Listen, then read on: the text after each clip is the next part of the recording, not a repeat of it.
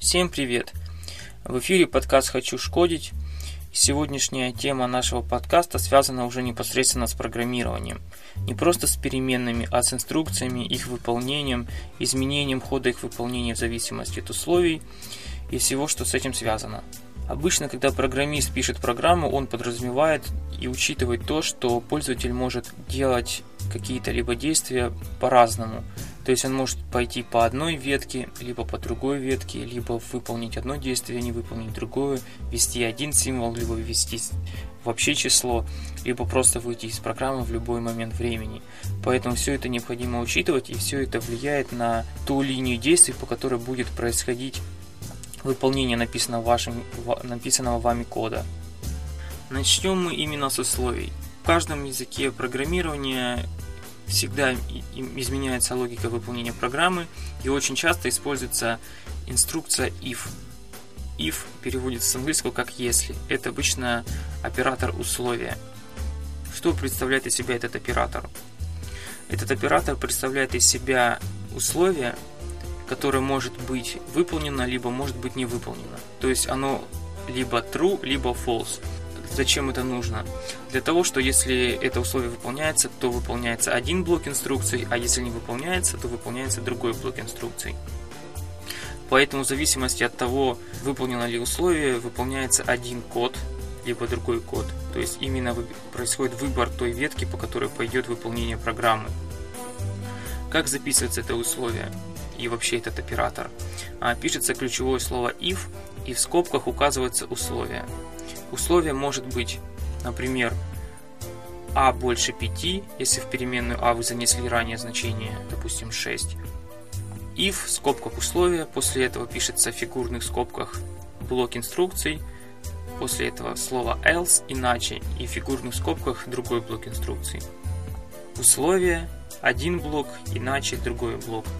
И если условие выполняется, то происходит сразу выполнение кода, написанного в блоке if, а если не выполняется, то происходит выполнение инструкций, указанных в блоке else. Это очень близко к нашему пониманию того, как мы разговариваем. Если то, тогда я сделаю это, иначе я сделаю то. То есть, по сути, все в принципе логично и довольно понятно. Если допустить какую-то ошибку в написании этого оператора, оператора if, допустим, если не указать скобки, либо не поставить где-то точку запятой в инструкции блока, то компьютер не поймет, что имеет в виду, и он выведет и подчеркнет, если вы используете среду, там, где он подразумевает ошибку, синтаксическую ошибку. То есть вы неправильно написали сам код. То есть, как в русском языке или, к примеру, в других вообще языках, это пунктуационная ошибка, синтаксическая ошибка. Тут то же самое. То есть, необходимо строго следовать правилу написания скобок, фигурных скобок, а, ключевых слов и так далее. Только в этом случае компьютер будет понимать, что же вы от него в действительности хотите. А иначе он просто подчеркнет и не сможет скомпилировать программу, и она не будет просто-напросто запущена при написании конструкции if очень часто очень сильно помогают отступы. То есть когда вы написали if в скобках условия и пишете следующий блок, то обычно происходит какой-то отступ слева. Потом пишется иначе на той же строке, на, с тем же отступом, что и if, и пишется второй блок. То есть те самые блоки, которые находятся в конструкции if, они пишутся с отступом. Для того, чтобы человек, который читает код программы, мог понять, что это условие и чтобы проще воспринять то, что происходит в коде. Конечно, компьютеру все равно совершенно, как вы пишете код, хоть в одну строчку, хоть в 5, хоть в 3, но для программиста, читающего код, это очень удобно. Так даже когда вы посмотрите на свой код, написанный дав намного раньше, то не всегда сразу с первого взгляда вы его поймете. А вот с помощью таких вот отступов и также с подсвечивания, которое предоставляет среда, читать код намного проще. Но также, конечно, еще и помогают, помогают комментарии но желательно все же писать код с использованием названий переменных и порядка выполнения методов так, чтобы даже без комментариев он был в принципе понятен, что очень упрощает чтение кода в будущем, как вами, так и тем, кто будет сопровождать ваш продукт потом. Рассмотрим пример. Допустим, вы не знаете, какое принять решение. Пойти ли на улицу, почитать ли книгу, либо заняться чем-то другим. Допустим, у вас есть два варианта, либо да, либо нет. Очень простое. То есть вместо того, чтобы бросать монетку, вы, допустим, решили написать программу, которая вам говорит yes, no, true, false, да или нет. То есть делай это, либо не делай это. В Java есть такой метод random, который возвращает случайное число. Точнее, есть такой класс random, который имеет методы, которые позволяют возвращать случайные числа. Поэтому можно использовать этот класс для решения нашей задачи. К примеру, с помощью этого метода вы можете запросить его, чтобы он с какой-то вероятностью вернул вам либо 0, либо единицу. Вы используете класс, используйте метод класса random, который возвращает вам случайное число. И в зависимости от того, какое число он вернул, либо 0, либо 1, вы выполняете вывод на экран «да», либо «нет», то есть «делай это», либо «не делай это». Условие, которое заключается в скобках в операторе if, всегда возвращает true либо false. И если он возвращает true, выполняется первый блок, блок if, а если возвращает false, то выполняется блок иначе, else, второй блок. Но очень часто бывает так, что необходимо выполнить просто какую-то коррекцию чего-то, и блок else просто-напросто не нужен. В таком случае достаточно написать if условия и в фигурных скобках указать блок инструкций, который нужно выполнить для коррекции чего-то, а иначе просто блок опустить. То есть оператор if предоставляет еще какие-то модификации, упрощающие его в зависимости от того, что вам нужно. Как я уже говорил ранее, в скобках необходимо использовать какое-то условие который возвращает либо true, либо false. При этом стоит не забывать, что если вы сравниваете что-то, то нужно использовать двойное равенство на сравнение. И почему инструкции, которые мы пишем в операторе блок, заключаются фигурные скобки? Для того, чтобы компьютер понимал, что это блоки. То есть блок представляет из себя последовательность инструкций, но компьютер воспринимает этот блок как одну инструкцию. Поэтому, когда вы пишете фигурные скобки в операторе if, то он подразумевает, что если условие, тогда я делаю вот этот блок, иначе я делаю другой блок. Хотя в действительности вы можете внутри блока записать очень много инструкций, включая то, что можете записать внутри блока еще один блок на сравнение или еще один оператор и так далее. То есть вы можете вкладывать условия в условия и тому подобное я рассматривал простые условия, допустим, а больше трех и так далее. То есть это условия, состоящие из одного сравнения. Но можно использовать и сложные сравнения. Допустим, вам нужно вывести значение, к примеру, от 5 до 10. Для этого вам нужно использовать сложное условие и сравнить значение, которое у вас есть, что оно находится в диапазоне от 5 до 10. Как проверяется сравнение в диапазоне? А для этого вы используете операторы меньше или больше, больше или меньше и те самые операторы, которых я говорил в прошлый раз. Но условие здесь будет сложное, потому что вам необходимо сравнить, чтобы ваше значение было больше 5 и в то же время меньше 10. Поэтому вы пишете а больше или равно 5, далее вы пишете ключевое слово и, а меньше или равно 10. То есть это сложное условие, которое включает в себя логическую связку и. Какие еще логические связки могут быть? Помимо «и» есть еще логическая, логическая связка «или», также еще есть э, частица «не», которая говорит об отрицании. Что будет, если вы используете оператор «и», логическую связку? А для того, чтобы это условие выполнилось, необходимо, чтобы выполнилось условие слева и справа. То есть то самое «а» должно быть меньше 5, это одно условие, и в то же время оно должно быть ну, то есть должно быть больше 5, в то же время а должно быть меньше 10.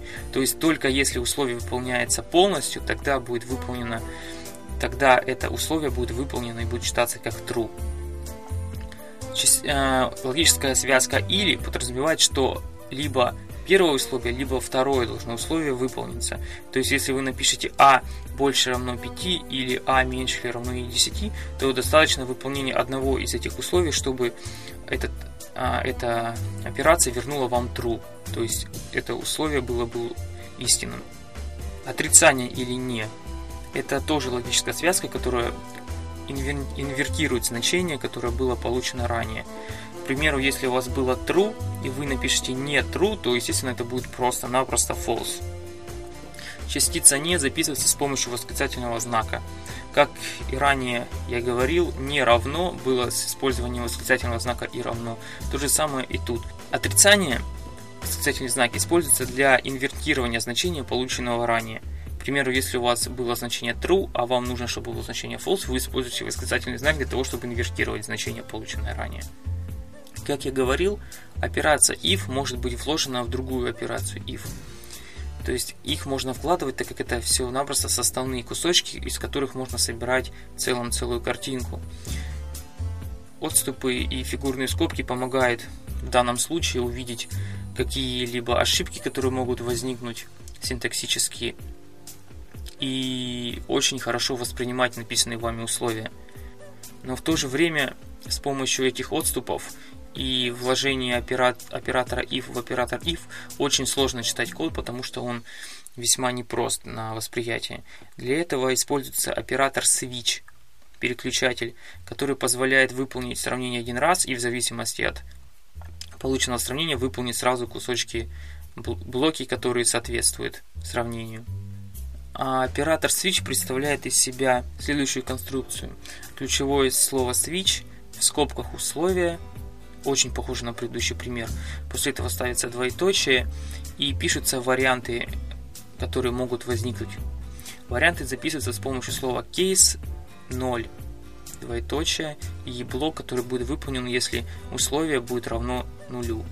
Кейс 1, если будет равно единице, кейс 2, 3, 4, 5, 6, 7 и так далее. То есть в кейсе записывается то значение, которому должно будет равно ваше условие. К примеру, если вы записываете switch в скобках А, и в зависимости от того, что за значение будет в переменной А, 0, 1, 2, 3, 4, 5 или 6, или 7, или так далее, выполнится, выполнится соответствующий блок. А что произойдет, если значение А будет записано совсем что-то из того, что вы не писали в условиях? Для этого в операторе switch добавлена ветка default, которая будет выполнена в результате какого несоответствия всем предыдущим пунктам. С помощью оператора switch можно усложнить а, наш пример с вариантами решений да либо нет, то есть бросание монетки, а к примеру так запрограммировать бросание кубика, который представляет уже больше вариантов, чем да или нет. Хотя, конечно, можно было бы сделать это также с, с помощью использования if, только с помощью вложенного if в другие if. Но, как я уже сказал ранее, читать такой код немножко сложнее, чем с помощью оператора switch, который сразу подразумевает, что вариантов решения может быть несколько и наглядно показывает все ветки выполнения. В прошлый раз мы обсуждали тип значения boolean, который представляет из себя true либо false. Но, допустим, если у вас вам нужно использовать несколько вариантов решения. К примеру, вы хотите использовать дни недели. То есть дни недели с помощью нуля единиц не получится никак запрограммировать, потому что их, как, их 7. Поэтому необходимо использовать какое-то что-то другое. К примеру, в языке Java имеется такой тип, как перечисление. С помощью перечисления вы можете создать свой собственный тип и использовать этот тип для объявления переменных. К примеру, как я уже сказал, о дня неделях можно создать тип day, который, может, а, который имеет диапазон значений от понедельника, вторника, среды, четверга, пятницы, субботы и воскресенья. Для этого используется ключевое слово enum. Enum далее пишется через пробел название типа, который вы хотите использовать. К примеру, в данном случае у нас дни недели, поэтому назовем его просто day. И дальше в фигурных скобках через запятую указываются те самые значения, которые соответствуют этому типу. То есть в данном случае мы записываем enum, пробел day, и в фигурных скобках мы пишем понедельник, запятая, вторник, запятая, среда, запятая, четверг, пятница, суббота и воскресенье. Вот, мы объявили перечисление типа day. После этого мы можем создать переменную, как мы писали ранее. К примеру, мы писали int a равно тройка. Но теперь мы можем написать с использованием нашего типа перечисления day пробел, к примеру, переменная может иметь название nowday равно вторник. То есть мы объявили переменную nowday типа day. и она может принимать значение понедельник, вторник, среда, четверг, пятница, суббота и воскресенье. Но, как вы уже, возможно, догадались, можно объявлять и другие перечисления, не только дни недели, а также цвета, марки автомобилей и так далее, что очень удобно для чтения кода и работы с ним. И так как перечисления записываются символами, удобными для нас, а компьютер преобразует их в числа, то очень удобно использовать перечисления в операторе switch, в том самом переключателе. К примеру, у нас есть переменная nowDay, которой мы присвоили значение вторник, и мы хотим в зависимости от дня недели выполнять какие-то действия. Для этого мы используем switch, в фигурных скобках мы указываем нашу переменную nowDay, в которой занесено в данном случае значение вторник, хотя может быть и другое.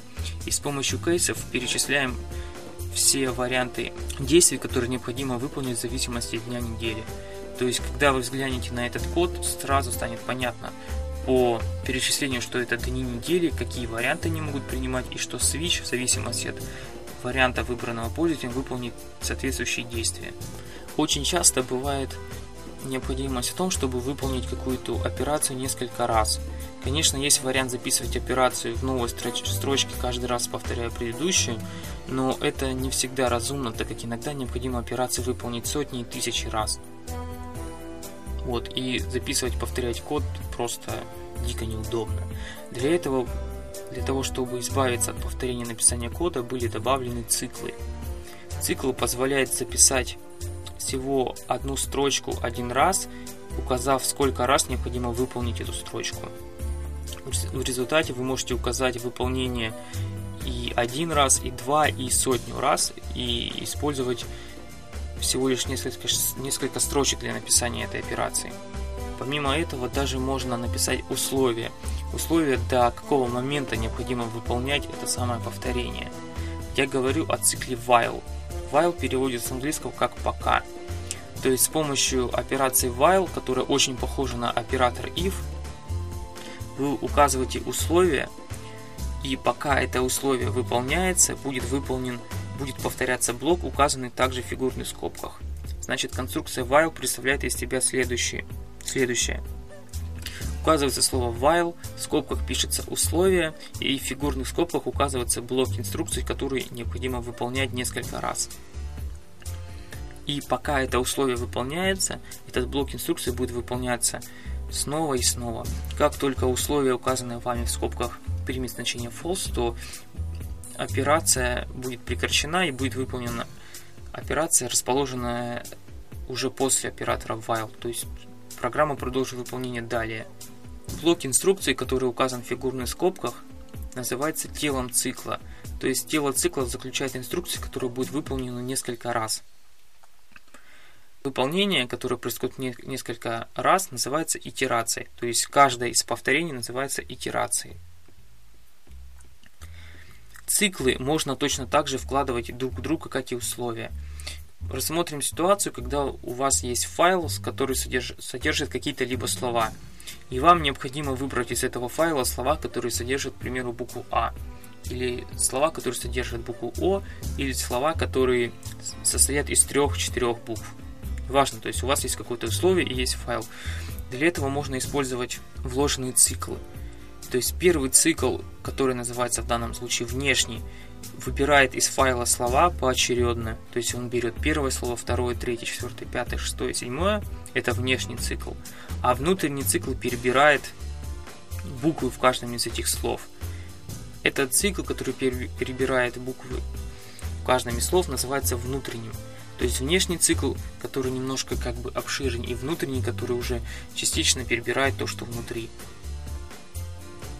Возможно, сейчас воспринимать циклы, особенно внутренние, внешние, вложенные, очень сложно, но со временем при большой практике начинаешь понимать, как это работает, и все становится весьма просто. Здесь, я думаю, стоит дать совет лишь такой, что необходима просто практика нужно очень много выполнять действий, связанных с циклами, с их преобразованиями, вложенностью друг друга и так далее, и в этом случае все станет просто очевидно. Конечно, есть и другие циклы, кроме а, другие типы циклов, кроме типа циклов while, но о них мы поговорим в следующем выпуске.